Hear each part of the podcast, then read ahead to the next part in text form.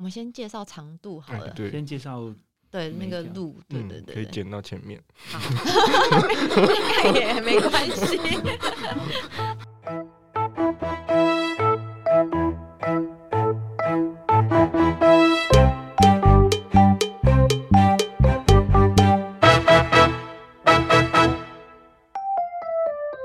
一本好书，今天如此，将来也如此，永不改变。欢迎收听一本正经，我是燕君，好久不见。今天是跟大家聊一本书，是蔚蓝文化出版的，叫《相遇卡米诺》。有幸邀请到两个作者来跟我们聊聊这本书。然后这本书其实很特别，因为它是。等于是两个方向，它都可以做开头。然后一个是横式的书写，一个是直式的书写，蛮特别的。那我们就先欢迎小爱老师。Hello，大家好，我是小艾。嗨，大家好，我是凯西。要不要跟我们稍微介绍一下这本书怎么开始的，或者是怎么发想的？这本书呢，呃，一开始是我想要找小爱一起加入，因为我是想说。呃，我是一个女生的角度来看朝圣之路，那我觉得小爱是以男生的角度来看朝圣之路，等于说我们的读者呢，可以从男生跟女生的角度互相来看这本书，然后再加上小爱那时候在走的时候是冬天，那我走的是夏天，嗯对，所以这本书也是算是集结了朝圣之路上面冬天跟夏天两种不一样的景色。跟你会遇到的状况都会不一样，嗯，对，所以这一本书我们的副书名也是相遇在朝圣之路的夏与冬。哎，那小艾老师，要不要 不用叫我们老师？好，那那我改口一下。我有看里面的内容是，原则上应该是说比较多人走的时间应该是夏天。对，基本上夏天比较适合、嗯。人去走了，因为冬天真的很冷。因为冬天真的很冷，没有所谓的，就是比如说春季或者是没那么炎热的季气候。其实是有啦，就是春季跟秋季是，其实是还是很多人去走。嗯哼。但是因为我那时候工作的关系，所以我只能冬天去走，所以我不得不不在那时候上路就对了。所以其实春夏秋都还是很多人啊，夏天其实还反而还比较少一点，很多人是在春季跟秋季气候比较凉爽、对舒适的状况下去走的。嗯，对。你好像有谈到说你比较喜欢是自己旅行独旅，没错。对，所以你是刻意的去选择冬季，还是就是因为像你刚刚讲的，你也有时间上的限制？其实那时候刚好我在北京工作离职，然后那时候离职的时候十二月。所以在隔年的三月的时候，我台湾会有一份工作，我就想说，就趁这个中间去去走一趟超生之路，所以就十二月最冷的时候去走，嗯哼那也是不得已的啦，也是刚好的意外。我其实去之前我也没做什么功课，我也不知道说冬天人会这么少，然后那路上路上会这么冷，其实我也是不知道的。嗯哼，你觉得这个就是刚好契合到你比较理想的？对，其实是因为我。因为我去走两次，第一次是十二月嘛，第二次走葡萄牙之路是九月、十月的时候，是那时候其实算是秋季，即将进入冬季，那时候的人就已经不少了，所以我两次走下来比较，我就觉得，嗯，我还是比较喜欢冬天没有人的时候走，虽然是很冷啊，真的是超级冷。因为我看里面的内容是，你们两个经验是蛮不一样的，因为。我看你走葡萄牙之路的时候是蛮糗的，对。然后，但是 那个凯西，凯西好像是好像是非常痛苦的。哎、欸，要不要讲一下那个？我不知道是不是季节的关系。我那时候去走葡萄牙之路，大概十一月吧，十月，十月，十一月，十月底，十一月初左右。然后小艾是在我前面两个月结束吧，两个礼拜，两个礼拜，对啊，哦，我们差那么近，对对，我们就是一前一后在走葡萄牙之路。可是不知道为什么他去的天气状况好像没有我那时候这么糟。嗯、我那时候几乎十天里面大概有九天都在下雨，嗯、而且是那种大风大雨的。嗯哼，对，是风光明媚，整个就差很多。我那时候超想哭，整个人想回家，不知道自己在干嘛。嗯哼，所以这个是对，如果。要规划旅行的人，他是基本上他是可预料的成分高吗？就是天气这种因素？嗯，我觉得气温上来说是可以嗯做这样的判断，嗯、但是会不会下雨的话，下雨很难讲，比较难的。嗯，所以大部分其实都还是选择比较适合去走朝圣之路的温度状态去走了。所以春季、秋季、秋季夏天也会有，但冬季真的是很少。嗯，对，下雨的话。就就看运气，真的是，所以所以大家就是什么防晒跟防雨的这两个都要备着，因为你都不知道哪一天是大太阳，然后哪一天会下大雨。嗯哼，对。还有一个很特别的点就是，你们都要去找那个庇护所。嗯，呃，因为你刚好是冬天的时候走，所以你好像比较少碰到这样子的问题，就是说要找下一个地点的住的地方的问题。那要不要聊一聊？就是说，就是两个不同季节去旅行的话，呃，这方面的规划在住的部分。因为我是刚好就是九，我是九月嘛，也也算是旺季，就是要入秋的时候，嗯、所以那个时候真的是好像朝圣者最多的时候。嗯，那像我一开始觉得，我觉我觉得我的脚程应该走不赢人家，就是他、嗯、像他公立庇护所是可能不给人家预定，那可能。大概就五六十个床位，那我觉得我一开始一定走不赢人家，嗯、所以我一开始有先订那个私人的私立庇护所这样子，嗯、所以是可以预先去做规划，预先预定这样。我先预定了两天，然后就是边走边看状况。大概一个礼拜之后，我大概知道我自己的脚程几点会到，然后抢不抢得赢人家，后面我才开始就是去抢公立庇护所。嗯哼嗯哼，对。那小孩那边应该就比较不用 这种抢床位的问题。对，因为冬天的情况比较特别，冬天呃，所有朝圣之路上的庇护所很多也都是关门的，嗯、所以譬如说原本一个城市可能有十间庇护所，但是冬天的时候它可能只会开到只剩一间或两间。嗯，但是不会因为这样子就找不到地方睡，是因为朝圣者也变少很多。嗯，我曾经有做过看过统计啦，就是。一年之内，所有的朝圣者在一月、呃十二月跟一月，应该说在冬季完成朝圣之路的，大概占全年百分之十而已。嗯，所以其实是那个数量是非常少的。所以我那时候冬天在走朝圣之路的时候，是每天都没有预定任何的庇护所。嗯，但是我就是在前一天晚上睡觉的时候，我们大概会看一下隔天，呃，哪一个城市有冬季开放的庇护所。然后我们就会直接过去，隔天就直接过去，然后直接现场 walk in，其实都还是会有地方可以住，会有床位，没有遇到说庇护所已经满了，然后我们必须要继续往前进的状况，其实是没有的。嗯、所以其实这一点是我觉得是还不错的，是在冬天走朝圣之路的一个小小的优点了，就是完全不用担心庇护所的状态。嗯，对。不过我想要补充一下，我在 走葡萄牙之路的时候，后半段吧，已经进入十一月了，就是真的有一些庇护所，他们觉得人太少，他就不开了。嗯、所以我有遇过，就是我好不容易走到庇护所，他竟然没有开门，然后我就不得不再多走两三公里，走到下一间庇护所。嗯哼，对对对，那一天我真的是有一点就是慌张惊吓到，我想说，天哪，我这样要走到什么时候？该不会要一路直接走到终点才有庇护所？就是冬天的确会比较麻烦了，有时候就是你可能到那边发现没有开，所以应该说冬天虽然是比较不会遇到庇护所客满的状态，但是有一些功课还是要提前做了，嗯，要不然到时候找不到地方会很麻烦。哦，那你们有碰过那种就是露宿的那种吗？露宿街头的那种，直接在外面搭帐篷那种吗？哎、欸，对，因为我看里面没有谈到说，就是其实走这个路。这个朝圣之路的很多人的方式都不太一样，嗯、那可能甚至有，比如说单车啊，或者是搭车的也有，有碰过那种搭车然后自己把把帐篷背着的那种。我其实有遇到背帐篷的朋友，嗯、就是我第一天遇到的两个朝圣者，他们就是背了非常重的行李，每两个人都是二十几公斤的行李，然后他们就说他们有带帐篷，有带睡袋。嗯然后他们是预计预期自己能在路上就是找地方呃扎营，然后睡在帐篷里面，但是他们全程都没有睡到帐篷，因为一来是冬天，嗯，然后二来其实朝圣之路上面我记得是有规定，不大能够这样随便露宿街头，嗯、就是不能随便在路边扎营。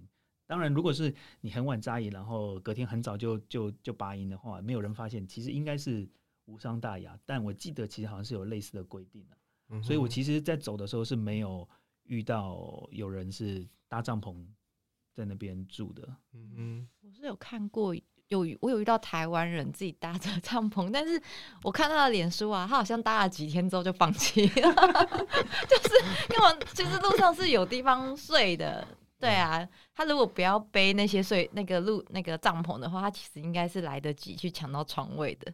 但他可能就觉得哎、欸、这样很自由自在或干嘛的，但是他大概三四天之后就发现这样太累了。对，因为其实庇护所不贵，可能。公立的庇护所可能三欧元、五欧元就可以入住了，嗯、然后就可以有床可以睡，然后有舒服的浴室可以洗澡，然后可以洗衣服什么的。所以睡帐篷的确是会省一些钱，但是也是我觉得是觉得 CP 值很低，还不如住 庇护所。因为庇护所真的很便宜，然后有一些也很不错。嗯哼，然后呃，像因为刚刚谈到气候季节的问题，嗯，但是。你们两个人分别是在不同的季节去走，但是很特别的是，就是像凯西是应该是很多人的状态，嗯，你是怎么在那种很多人路上可能很多朝圣者的状态，但是你还是就是碰到很多那种很特别的旅伴，他真的是像书里觉得就是那么巧合，那么偶然吗？对我来说，好像就是 我，因为我自己是没有办法自己旅行的人，我就是我就是一定要有朋友的那一种，就是可能我旅行的目的就是为了要跟朋友出去而旅行，那可能可能你们不一样，但是但是因为我看你们认识新的旅伴。的那个能力都很强 能力就是我觉得就是在路上就是有一点自然而然吧，就是因为我在走的时候其实是很多朝圣者的，但我也不是每一个都去认识或者都去打招呼，就是真的就是哎、欸，今天刚好有缘，我在休息的时候你也刚好在休息，我们才有机会可能多聊两句。那在这个聊两句的过程中，我如果觉得哎、欸、是聊得来的，那我才会就是跟他一起。走啊！如果说觉得说，哎、欸、哎、欸，可能对方是个刚退休的爸爸，或者怎么没话讲的话，我可能就是会啊，拜拜，下次见这样子。对，然后我我自己是因为我很喜欢旅行，自己一个人旅行，那就是我是很享受在旅行中就是交朋友的过程。嗯对，然后我觉得这条路就是真的很奇妙，就是当我对一个朝圣者看顺眼，我想认识他。可能我现在这个时候没有机会跟他聊聊天，那很奇怪。下一个路口我就会遇到他，或者是我在入住庇护所的时候我就会遇到他。那我不知道为什么这条路就是有这种很奇妙的缘分，而且来来去去的那么多。对，有可能他走的比你快，那你今天没有跟他打招呼，你明天就遇不到了。嗯，对。可是就还蛮巧的。我书里面提到了几个跟朝圣者的故事，就是就是真的刚好那一天。我想跟他讲话，然后我们也真的认识了，然后就发生了后面的故事。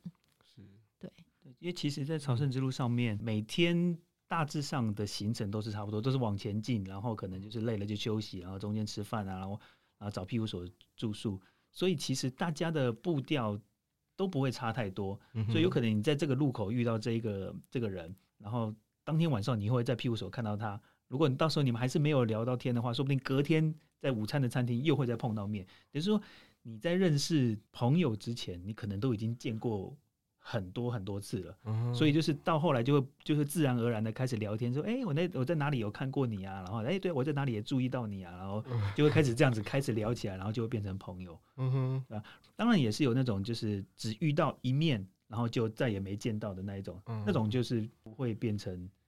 我们的朋友，因为就是可能他的脚程比较快，或者是他脚程特别慢，这种搭不上的就比较比较难啦。当然，有的时候你可能碰到一面，还是会聊上很多，然后从此之后就再也见不到面，也是有这种情况，对吧？所以朝圣之路上就是这样子，来来去去，不同不断的遇到不同的朋友了。嗯哼，我看你有是也是有类似的故事，就是你本来想说。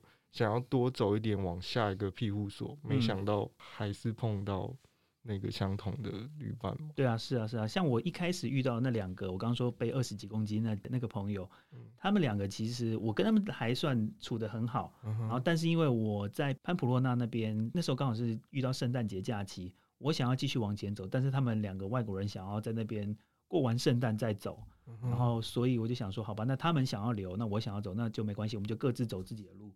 对啊，虽然所以我就之后的每天路程就是找他们一天的路程在他们前面，然后但是我们就再也没有碰到面了。靠着 Facebook 在讲说，哎，我跟他们讲说，哎，你们隔天会遇到什么什么东西，会在什么什么地方看到什么，然后那边可以去吃啊，或者这个庇护所可以去住啊之类的，就是用这样的方式来保持联系。嗯哼，因为我我自己很容易就是说迁就他人的行程，或者是说像很多出去玩的人，其实。主要的规划者，你可能会跟着几个朋友，然后主要的规划者其实是某个人。嗯，但你到当地之后，你可能会发现，哎、欸，你好像有其他自己想要去的地方。地方对，那个行程好像不太一样，但是你们好像都很能断舍离，就是说，哎、欸，今天我就是想要，就是一个人走。对对，这个这个决定是怎么样？好像。在那个 凯西身上，好像蛮多这种状况的。嗯、呃，其实我我也是会有一点挣扎，应该是说我会有一点不好意思开口。嗯、就是假设说我今天可能遇到一群朝圣者，那我们有一起吃了饭，然后也一起走了。嗯、但是有的时候你又想要有自己一个人独处的时间。可是我不晓得，就是可能台湾人还是怎么样，就是会有一点不好意思说出口，说：“哎、欸，我要自己走，不好意思这样子。嗯”对，所以其实我一开始也是有一点挣扎，然后甚至会想要假装，比如说哦，我今天就是故意起，我今天就是起得晚啊，所以没办法跟你们一起走，嗯、或者是我今天呃不舒服怎么样的，你们先走这样子，我会故意用这种理由去错开。嗯、但是到后期我就发现，嗯，朝圣者你就是来走这条路，我都自己一个人来了，你就照着自己的心意走。你今天想跟大家一起走，你就一起走；你今天想一个人就一个人，好像也不用。替自己去找这种理由，嗯、对，所以我后期如果我想一个人走，我就是直接跟我的朋友们说：“哎、欸，我接下来这几天我想要自己走。嗯”对，那大部分的朝圣者也都可以理解，因为他们一定也有这种状况过，就是有的时候也想要自己独处。是，对，哦，不过有一次很特别，是我记得我到一个庇护所，然后早上起来，隔壁一个床位的朝圣者，嗯，好像是忘记是哪个国家的人，反正就是外国人。他是来走后半段的，等于他只有走最后一百公里，对，所以他才刚加入朝圣之路不久。那他就是好像有点不习惯自己一个人走，然后他就问我说：“我今天可以跟你一起走吗？”然后我就跟他说：“不好意思，我想要自己走。”因为我想说我又不认识他，我干嘛跟他就是跟他就是讲这些表面话？我就说不好意思，我想自己走。呃，其实我觉得像这种状况就很像我们旅行独旅的。概念啦，因为我自己在旅行的刚开始的时候，我就习惯是自己一个人旅行，因为我不想要去迁就别人的时间、别人的行程，然后我自己去迁就这样子的。所以我在一开始我就喜欢自己旅行，反映到朝圣之路上面，我也是喜欢一个人走。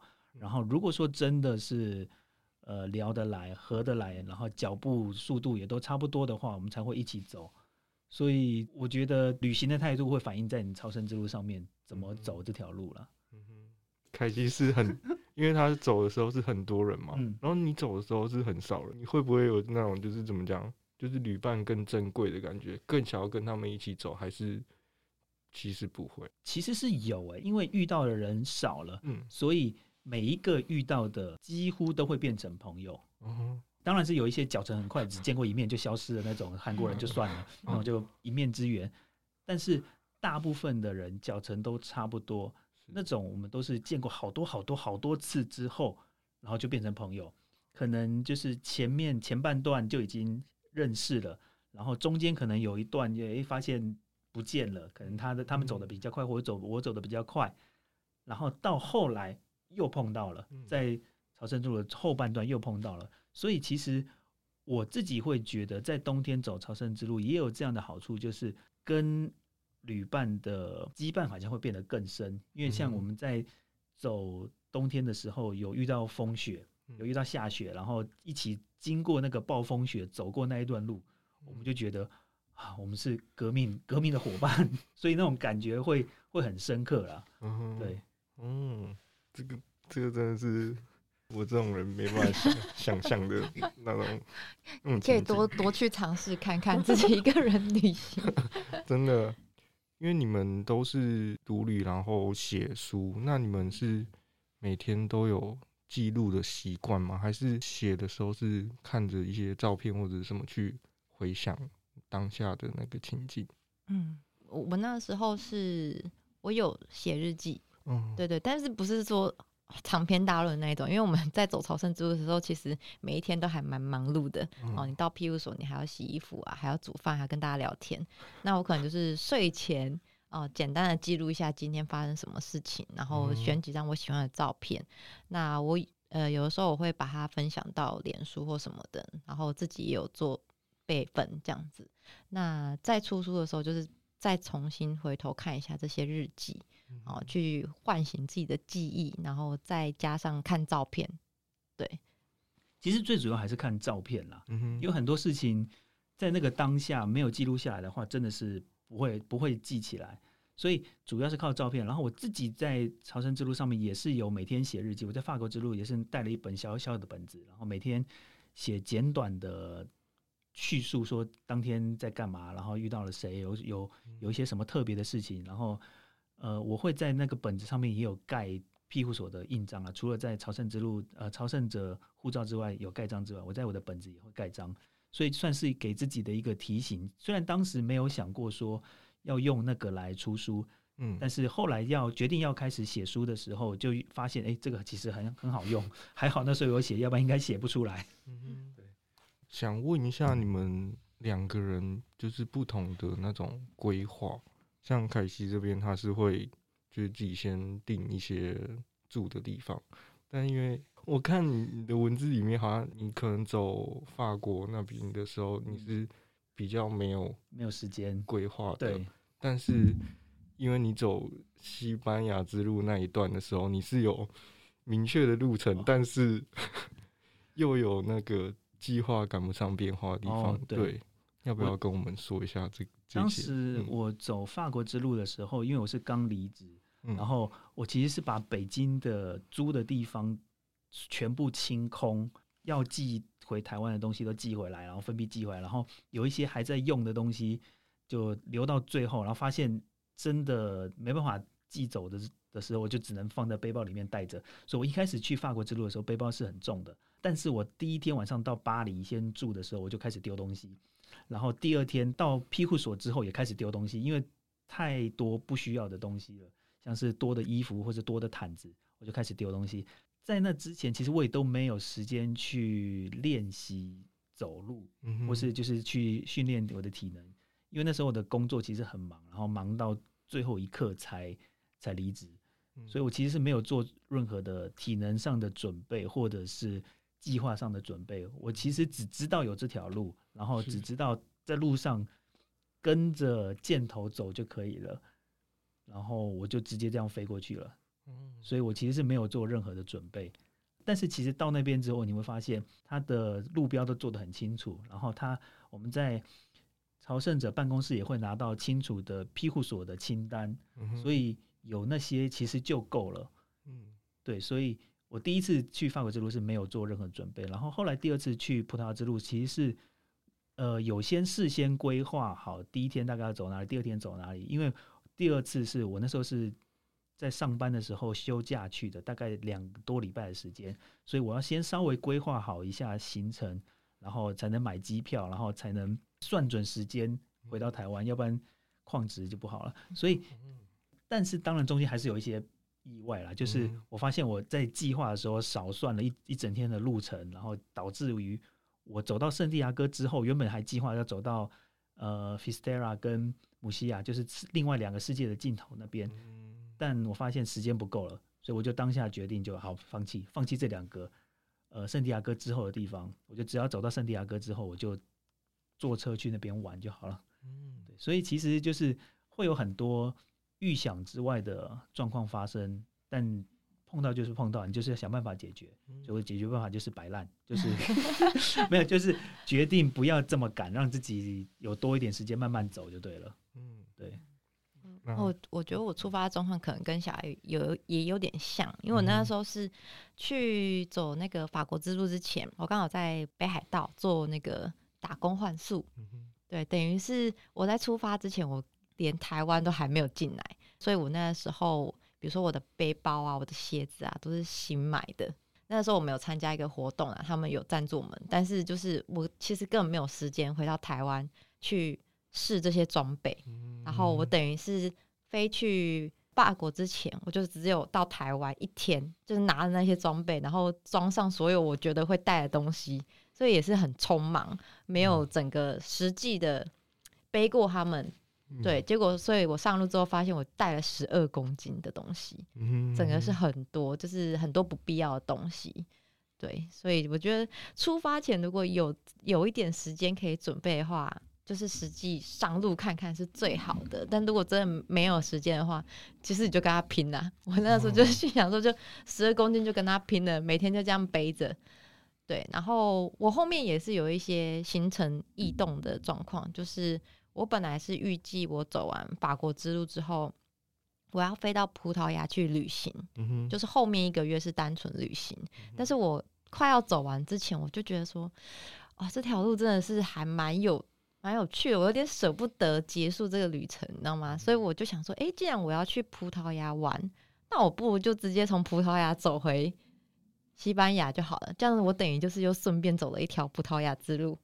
嗯，OK，所以我就是临时很临时的决定我要再多走一条，嗯，对，所以就是那时候我走到终点圣地亚哥的时候，我又搭车到波多，也就是葡萄牙之路的起点，然后从波多再玩了两天之后，就一路走回西班牙。西班牙，对、嗯、对，所以法国之路大约是八百公里，然后葡萄牙之路大约是两百多公里。所以他等于是走完八百，再加两百多。嗯，对，那时候我就叫他凯西一千。对，那个时候就有这个称号，凯西一千，很像什么机器人的型号出来。哦，都还没有请你们好好帮我们介绍这一条路，因为刚刚你们有讲到很多地方，我这边访刚有，我怕，我怕，我怕本来就本来要规划要要要聊这个，结果我没有说，会不会很很不好？就是它的那个长度啊，或者是。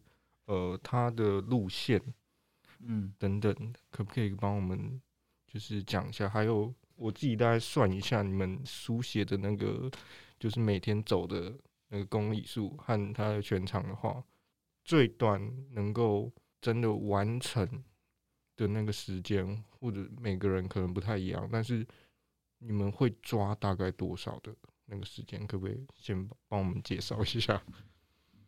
我们先介绍长度好了，对，先介绍对那个路，对对对，对，可以剪到前面，好，应该也没关系。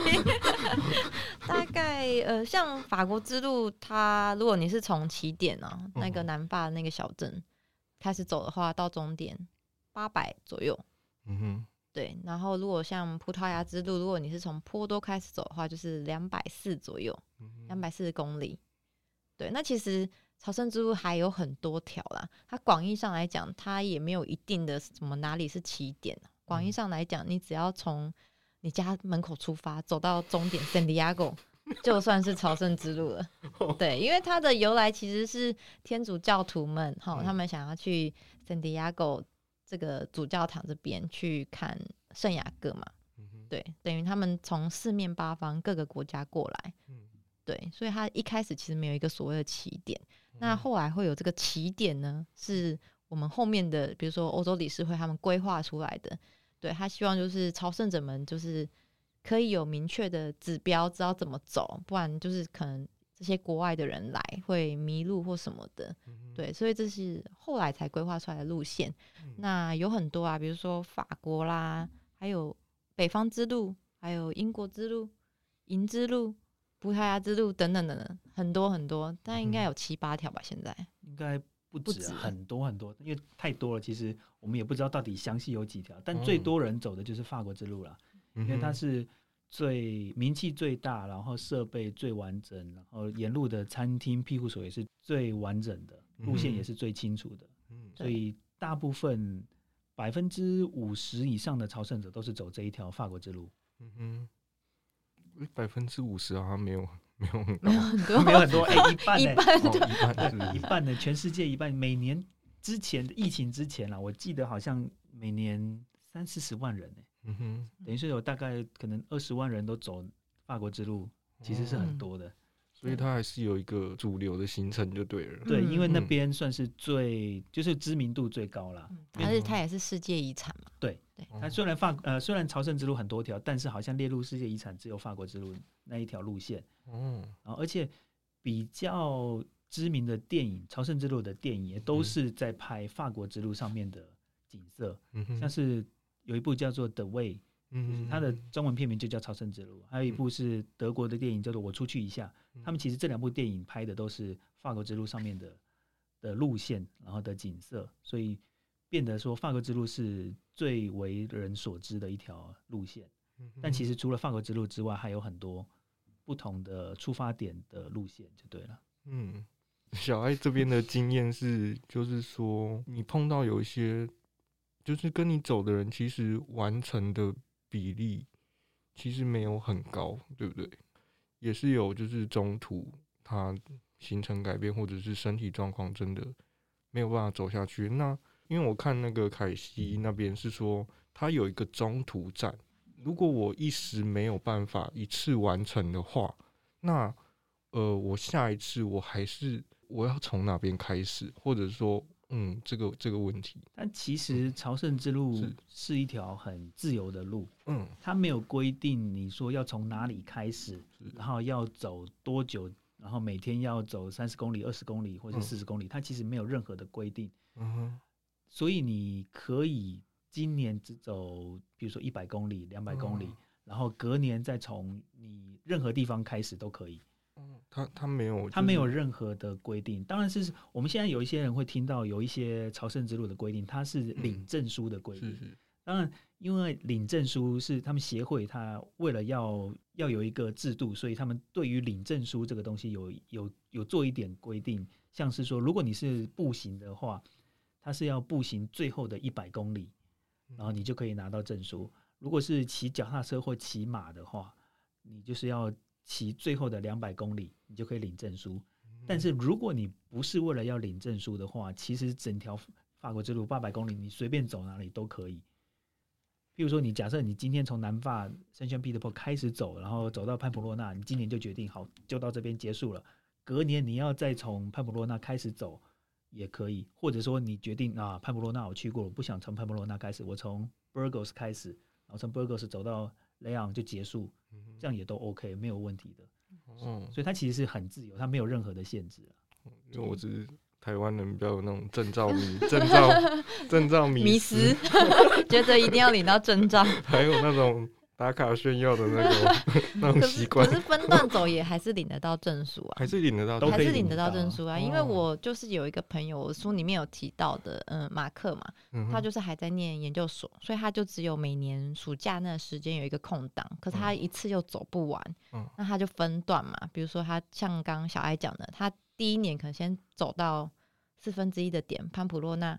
然后他第二年来的时候，再从潘普洛纳继续接着走。那我们有一本朝圣护照，嗯哼，好，这是让你盖章，就是证明说你走过哪些地方。那他就接着继续盖，哦，对，所以他那一本盖了四年，跟他的大学毕业证书一样，盖了四年，然后最后到终点，终于领到证书了。哦，对，不会那种证书突然改版失效，不不会，其实不会。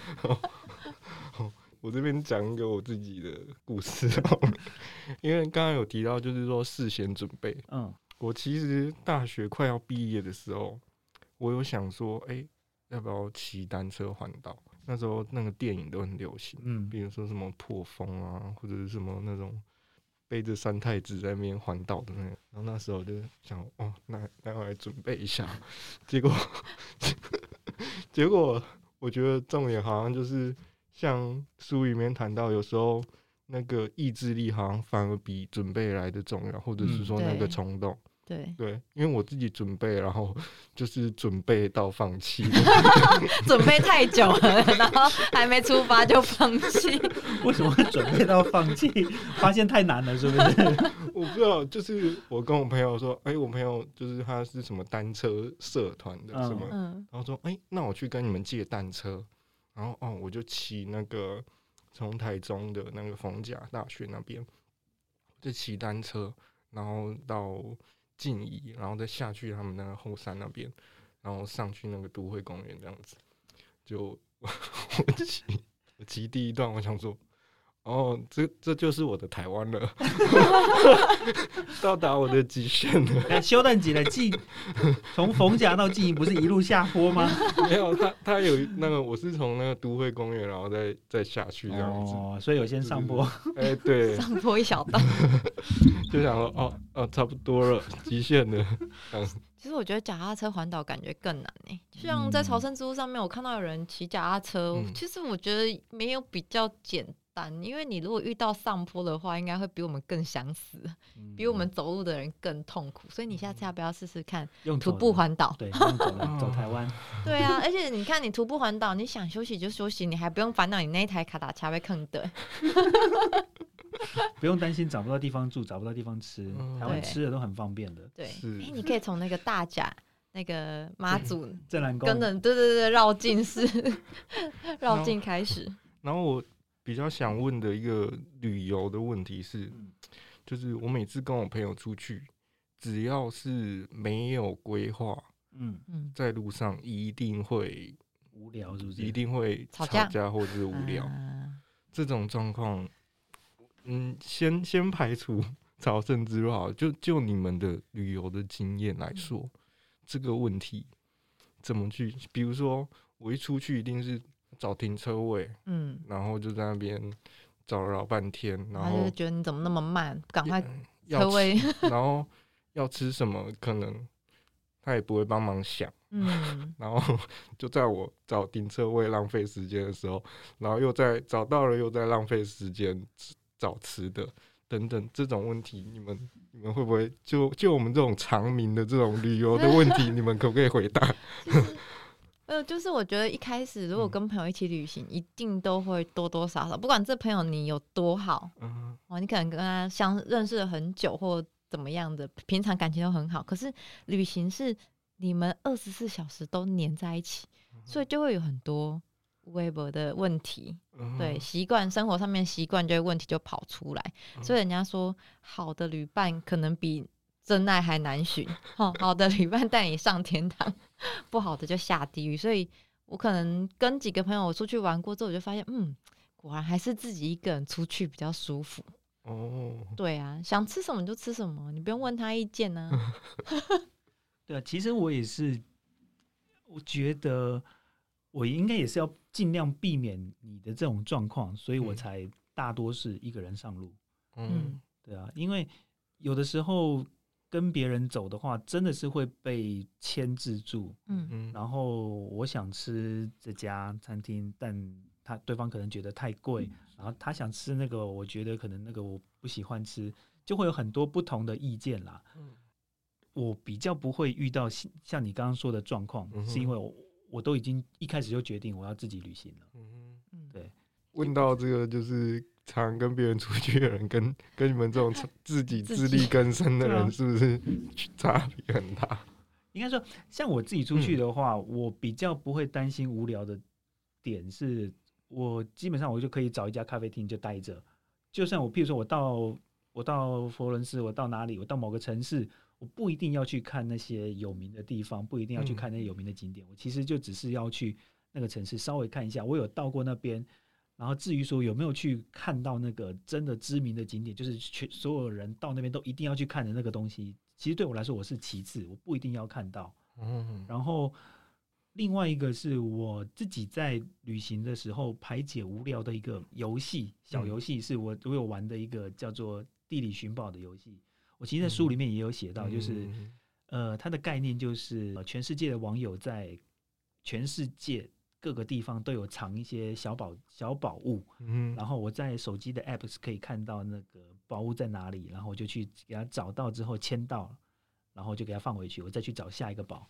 所以其实我在旅行的时候花很多时间在玩这个 Geocache，就是这个地理寻宝这个游戏。嗯然后同时就可以打发时间，而且又可以因为要找某一个宝而去到一些比较观光客不会去到的一些街区，或是一个小小的教堂，或是一个漂亮的呃 view 的地方。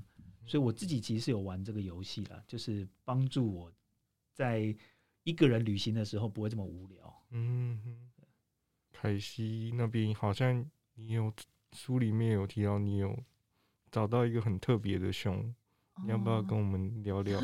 就是相对于这个这种寻宝，嗯、但是 路上真的有宝这样，可、嗯嗯嗯、是那个也是蛮，就是也是因缘际会，就是那个木作家他就。他可能是自己脚伤的关系，所以他没有办法到终点。那他就把他的那个，他有一个木雕的小熊，他就这样钉在那个道路旁边。道路旁边有很多那种木桩，那他也很奇怪，我们就一票朝圣者坐过去都没有人看到那只熊。然后我一开始经过的时候，就想，哎，怎么有一个黄黄的东西在那边？啊，怎么都没有人停下来看？然后我就又倒退回去看，有一只熊，然后上面有留一个小字条，这样子。嗯我想说左左看右看，这这可以拿吗？这样子，然后拆下来就是发现了，哦，原来这是人家就是要留给有缘的朝圣者的，对，所以这是不是一个巧合啦？对啊，而且那只熊真的很可爱，我觉得对，超级可爱的。我 捡到它的时候超高兴的，我沿途到处跟朝圣者炫耀，你看，你看，你刚 在我前面都没有看到哦。对，真的很可爱。它就是一只黄色的熊，然后肚子上还画了一个蓝色的箭头，就完全就是否朝圣之路而做的一只熊。因为朝圣之路的那个代表色就是黄色跟蓝色。嗯，对，对，它那个箭头，对，还有它的箭头，箭头。我们一路上都是跟着箭头走了。嗯哼，因为其实在路上的指标，要么是箭头，要么是扇贝符号。嗯哼，然后我们就是跟着这样的符号一直往前进，然后就是从。南法起点一直走到圣地亚哥，嗯，对，所以到后来看到走完朝圣之路之后，看到箭头，箭头都很兴奋，都会都会很敏感了。哎、欸，这边有个黄箭头是，哎、欸，要开始走了是不是？是不是要带我们去哪里？对，这是这是后遗症。对，那你们的记录指针的那个，对对，就是那种概念，对，就是那个概念。啊、旅行对我来说，我会觉得常常是很疲惫的事情，就是有时候甚至是。旅行完，然后回来会觉得自己的生活反而更显得自己的生活过于空虚，或者是过于无聊，好像只能说只能靠假期和旅行去排遣他。小艾这边是因为你是一个离职的一个过渡的那个时间，嗯、呃，你们怎么去，比如说去调试那种旅行和回来之间的那种。那种心情，比如说过于还在，可能我我在上班了，但是我就只是一直在想说，放了长假很难回来上班，对对对，啊，不然就是哦，我我在上班，但是我已经我已经 受不了了，我想要快点出走，那种那种，你们怎么去调试这种这种心情？我那时候刚从西班牙跟葡萄牙走完那条。那两条路回来，的确心情是还蛮难调试的，因为你就觉得你你你的心还都在那条路上，你都还觉得你每天早上要起来，然后打包，然后走在路上跟大家聊天那种感觉。可是，一下子你就哎、欸、回到台湾了，对，然后你就觉得就整个蛮低落的。老实说，一开始坠入凡间，对对对对，真的会有这种 坠入凡间可能。可是后来我。所以我就马上又准备去走熊野古道，然后日本也有一条熊野古道，它也是那个道路型的世界遗产，然后它的那个整个呃意义上面、形式上面都跟这条朝圣之路很像，所以他们两个也是一种姐妹道。嗯，对。那去去走完熊野古道的话，你还可以拿到双证书。那我本来就有这个打算要拿双证书，可是就是因为回来之后。觉得一下子没有办法调试，就我好不想回到平凡的生活，对，然后就开始又准备说去熊野古道，对，那走熊野古道的时候，有稍微抚平了一下我的心情，嗯。对，它虽然就是大概两三天就可以结束，可是至少我觉得是一个缓冲啦，就是在你回到凡间之前，你你再回去那一条类似的路上再缓冲一下。那回来的话，如果你还是不能接受，那你就赶快再准备下一段旅旅行。小爱应该是还蛮常在准备旅行的人。其实，呃，在朝圣之路上，有时候听会听到人家说，就是那边适合三失的人去。三失就是所谓失恋。失业、失去人生方向，就适合三失的人去。很多人的确是带着可能生命的疑问，嗯，然后就是暂时离开现在在台湾的生活，然后去走朝圣之路。嗯，我那时候其实也算是，我就是没有离呃，就是离开了北京的工作，我算是失业。嗯，但是在走的当下，其实不会有心情想这么多，你不会不会去考虑说啊。当然，应该说你会有很多时间跟自己对话，你会去想之后可能面对的问题是什么，然后会去想你之前没有解开的结是什么，你会考虑这些，但是不要寄望走完这条路之后，你的问题都能够瞬间解决。你走完，毕竟那个朝圣之路它是有期限，它是有终点的。你走完之后还是要回到台湾，还是要去面对你原本的生活。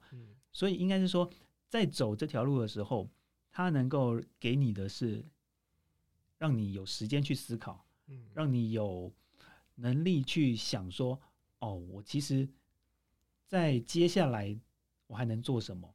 然后让你在每天的可能就是你每天的 routine 的工作里面，然后去找出说你怎么样调试自己。像我自己，对我自己来说，我工作是为了要下一次的旅行。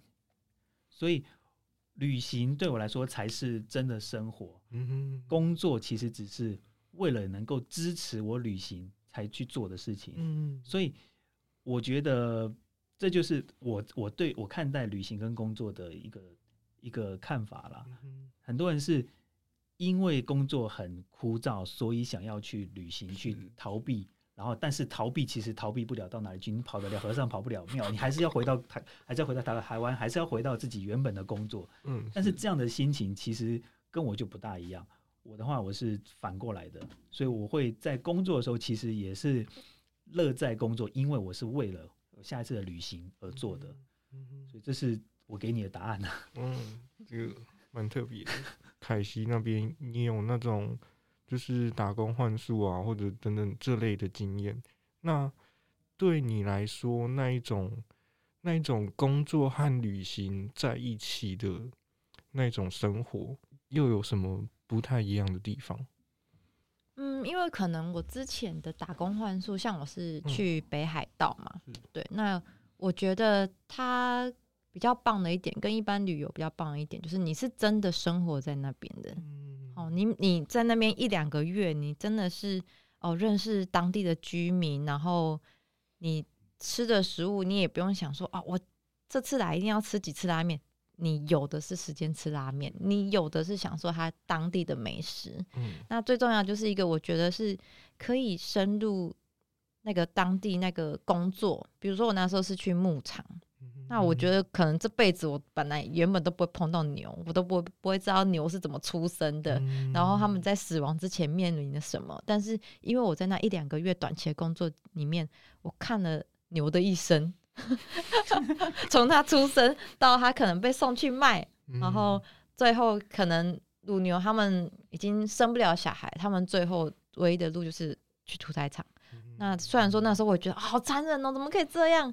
他为你为我们生了那么多牛，这样子就送去屠宰场。可是你后来就会发现啊，就是一个循环，那是自然的，对。然后包括我养的小牛，可能那个主人就会说：“诶，凯西你你努力喂哦，那他可能从 A 五变 A 二哦。”然后我想说，我养着我就辛辛苦苦为了他，他变成 A 二和牛。对对，就是蛮多这种有趣的经验，我都觉得。慢慢的变成你自己的嗯养分吧。你你你原本的你的生活中是遇不到这些事情的，所以我觉得话打工换宿，我蛮喜欢的一个地方就是你可以在短时间里面去认识一个新的行业，然后去深入他们当地的生活。是，嗯，对，我觉得打工换宿或者打工度假其实跟一般的旅行不大一样，因为那种就是。呃，我们到那个农场，到那个农庄开始工作的时候，虽然是工作，但是这样的工作在台湾我们是接触不到的。嗯，所以在那边那个当下的工作，不会让我们联想到在台湾工作的这些情况。嗯，然后所以心境上会有点像是在旅行，是在玩的。嗯，所以不会有说啊，一边工作，然后就是还想要去旅行那种状态，因为那个当那个当下，其实就觉得已经是在旅行了。在已经在获得不同的生活经验，对，因为每天都会看到一些新的新奇的事情。第一次去喂牛，也觉得哇，好新鲜哦。对，后来看到牛就这样打哈巴掌。像我在澳洲的农场工作的时候，我也是主人叫我去找松露，是，对，他说，嗯，他就跟我松露很贵的那个松露？很贵的松露，他就跟我，他就跟我说，是猪在找的，对，那是猪在找的。但是他就说，因为那时候还没有。还没有长大，就是还可能就是小小的，所以他就是要我先去找哪些地方是可能会长出松露。他有跟我讲怎么判断，然后就是啊、哦、看到什么什么，然后你就在那上面插一根树枝，然后给它埋起来，就是可能过两三个月之后，他再回去看，就是直接去找就对了。啊，他跟我讲了，我还是听不懂，然后我就随便乱插一堆数字。对，其实这这这种经验你在台湾是不会有的，嗯、所以在那个当下就觉得很有趣，嗯、然后就不会觉得说那个工作很辛苦，反而觉得就是超级有趣的。嗯、对，然后两个月之后，主任回去就发现我都乱插数字，有可能。对，我看的那个《游牧人生》很有感触，嗯，因为他想要跳脱出他可能原来的环境，或者是。他不想再被房子绑住的人，嗯、他们就是等于开着车在公路上生活这样子，嗯、然后就住在自己的车上，等于说他的工作和他的生活基本上都是在一起的，嗯，对哦，所以我才有这种提问，因为我在影片里面真的很少看到他们笑，所以我我也很疑惑，就是你觉得他们过得很痛苦？我也也很疑惑说。像我自己，我有个概念是说，像我自己如果工作，那如果我的生活真的是外在于我的工作，就是生活在他方的概念，就像工作其实是为了要去尝试更多的生活，或者是尝试更不一样的生活，然后那个生活是在我的工作里面找寻不到的、遍寻不到的经验的，他在外面我要去找他，所以我我必须去旅行或者是什么，但是当这个东西倒反过来，像你刚刚给我一个解答是，你把它整个反过来，就是说那里才是我的生活，这里不是。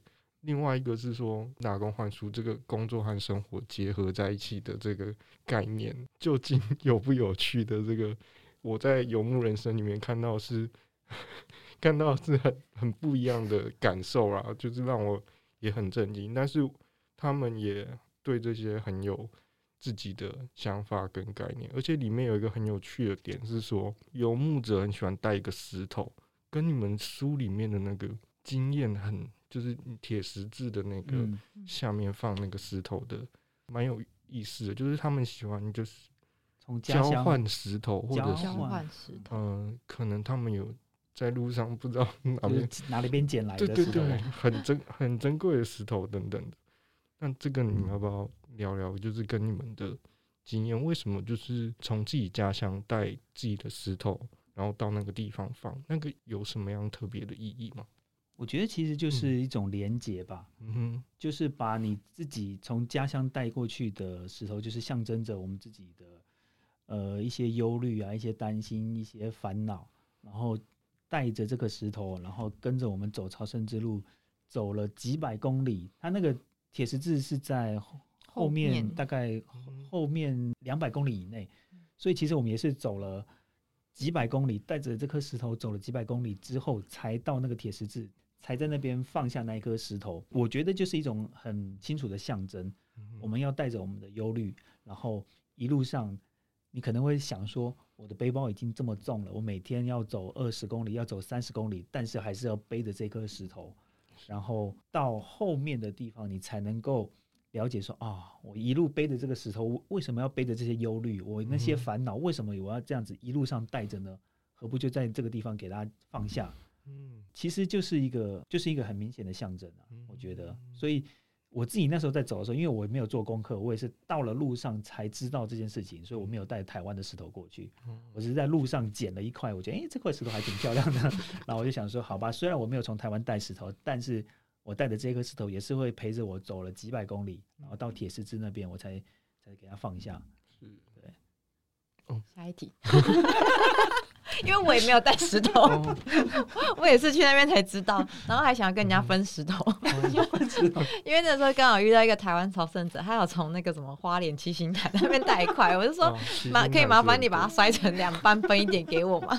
但是就是我们我们真的是了，然后那个石头就是摔不开，所以我我也没有带石头去放，对，就是但是我有去看他放，就是参与这个仪式感，对。啊，像我我遇到韩国人，他就是他们都知道这个事情，所以我跟我一起到铁十字那个韩国人，他就是带了一一小本的笔记本，然后里面是除了他的愿望或者他的他写的字之外，他的很多朋友都写满那一本小小的笔记本，对，他们就是做好了准备，不像我们是 完全没有准备就就去了。他是把那一本愿望本放在那边，对，他就把那本愿望本绑在那个木桩上面，哦、就留在那边了。就很多人会在那边留纪念品、留照片、留国旗什么的。嗯哼。不过他们听说定期都会去清理掉，因为不然这样子就会越堆越多越堆越多。对。不会啊，就是比到此一游好嘛。对，的确是啦。嗯哼。时间也差不多很紧，然后，但是我最后还是有想要请你们再回过头，要跟我们聊聊，就是这个出发的动机。或者是说聊聊旅途里面觉得最珍贵的，不管是旅伴啊，不管是风景，然后不管是就是心理上的感受等等这些方面的，可不可以跟我们分享个一两则这样子？嗯，刚刚讲到《游牧人生》，虽然我没看过这部电影，嗯，但是有另外一部电影，我觉得是对我启发很深的，叫《阿拉斯加之死》。它其实是有一点类似。这样的概念就是一个年轻人，他跳脱整个社会，然后他就自己去独自旅行，然后把自己丢到荒野里面，然后在荒野里面过生活，然后最后他因为误食了有毒的植物，然后死在荒野，死在阿拉斯加。这部片他那时候也是给我很深的感触，就是很多人都是要活在呃社会规范里面，然后要依循着社会规范来过生活，但其实是可以选择不要这样子跟着社会的潮流走的，所以其实像我自己在旅行，我是不喜欢去人多的地方，我不喜欢去有名的地方，我经常是去一些呃，我我我同事形容是没水没电的地方，那种那种地方就是我会想去的地方，啊，或者是一个庇护所，对，类 似对，其中一个庇护所就是没水没电，的确，然后要不然就是呃有一些。看起来就是什么都没有的地方，我会很想去。然后别人就会问说：“为什么你会想去这种什么都没有的地方？”我的答案其实就是因为那边什么都没有，所以我想去看看。对，所以游牧人生，或者是刚刚讲的阿拉斯加之死，我觉得都是对于现在社会的这种规范的一种反扑吧。嗯，我觉得在我走朝圣之路的时候。我也是有这样的想法，我就是不想要跟着很多人一起走，我就是想要自己去旅行，我自就是想要自己去上路，就反映出我们走这条路，就反映出我们自己对人生的看法了。所以我自己其实是很喜欢这样子的生活方式，然后所以就会造成其他人可能会觉得哦，我这个人不是那么好相处，或者不是这么好的旅伴，因为我对旅行，或者说我在旅行的时候就会比较执着于要有自己的时间。然后自己一个人，是的。当时为什么会上路？你刚刚问到动机是不是？嗯。最主要原因是我刚好有时间，然后我不想要这么快直接的回台湾工作，因为中间有一段空档，然后我不想说要去，呃，不想花太多钱，然后就想说有啊，既然有时间，然后既然知道这条路，然后就想说那就去看看吧。好像我自己其实也没有。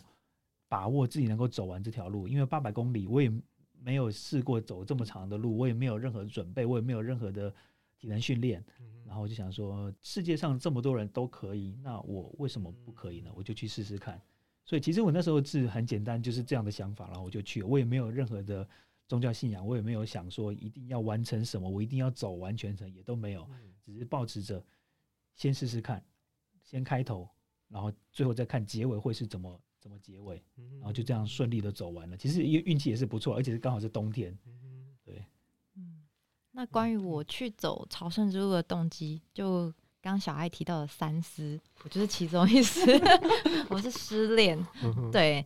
然后我其实好几年前的事情啊，那那个时候是刚好有看一部电影，叫做《那时候我只剩下勇敢》。对，它也是一个真人实事改编的电影哦。那那个女主角就是她在刚好在人生一个很低潮的时候，呃，比如说他面临到离婚啦，然后他有吸毒啊，母亲离世等等，然后他就选择去走太平洋屋脊这条道路。就是很艰苦，也是自己一个人走进荒野，然后遇到了很多困难，他都要自己独自面对。那他后来都撑下来了，所以他就借由这一些去找到他重重新回到生活的动力。哦，那我那时候看了那部电影，我也是有一点想要说，那不然我也想要去找一个没有认识的人，然后要走很久很久的路，然后放飞自己。但是我后来查一下，太平洋屋脊实在太困难了，很难，它好像四千英里。对对对，而且它路上不是有什么庇护所、咖啡馆那种东西，就是你真的什么东西都要背在身上那一种。那我就想说，这不是在开玩笑的。那我在查的时候，刚好就是也有查到类似的这种徒步旅行的路，就有出现朝圣之路。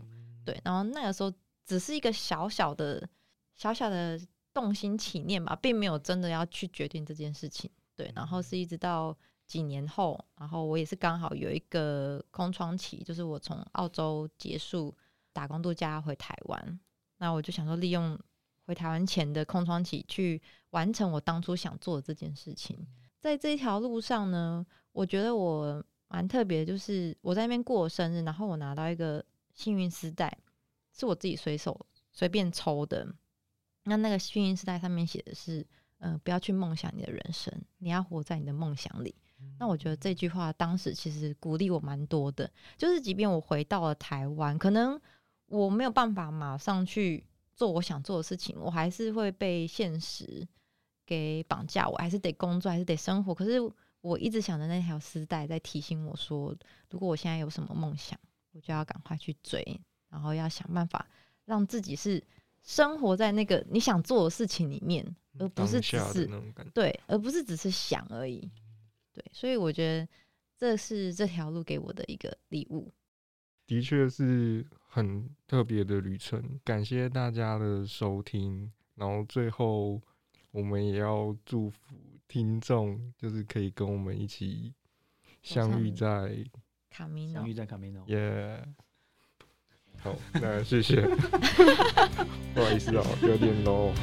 没关系。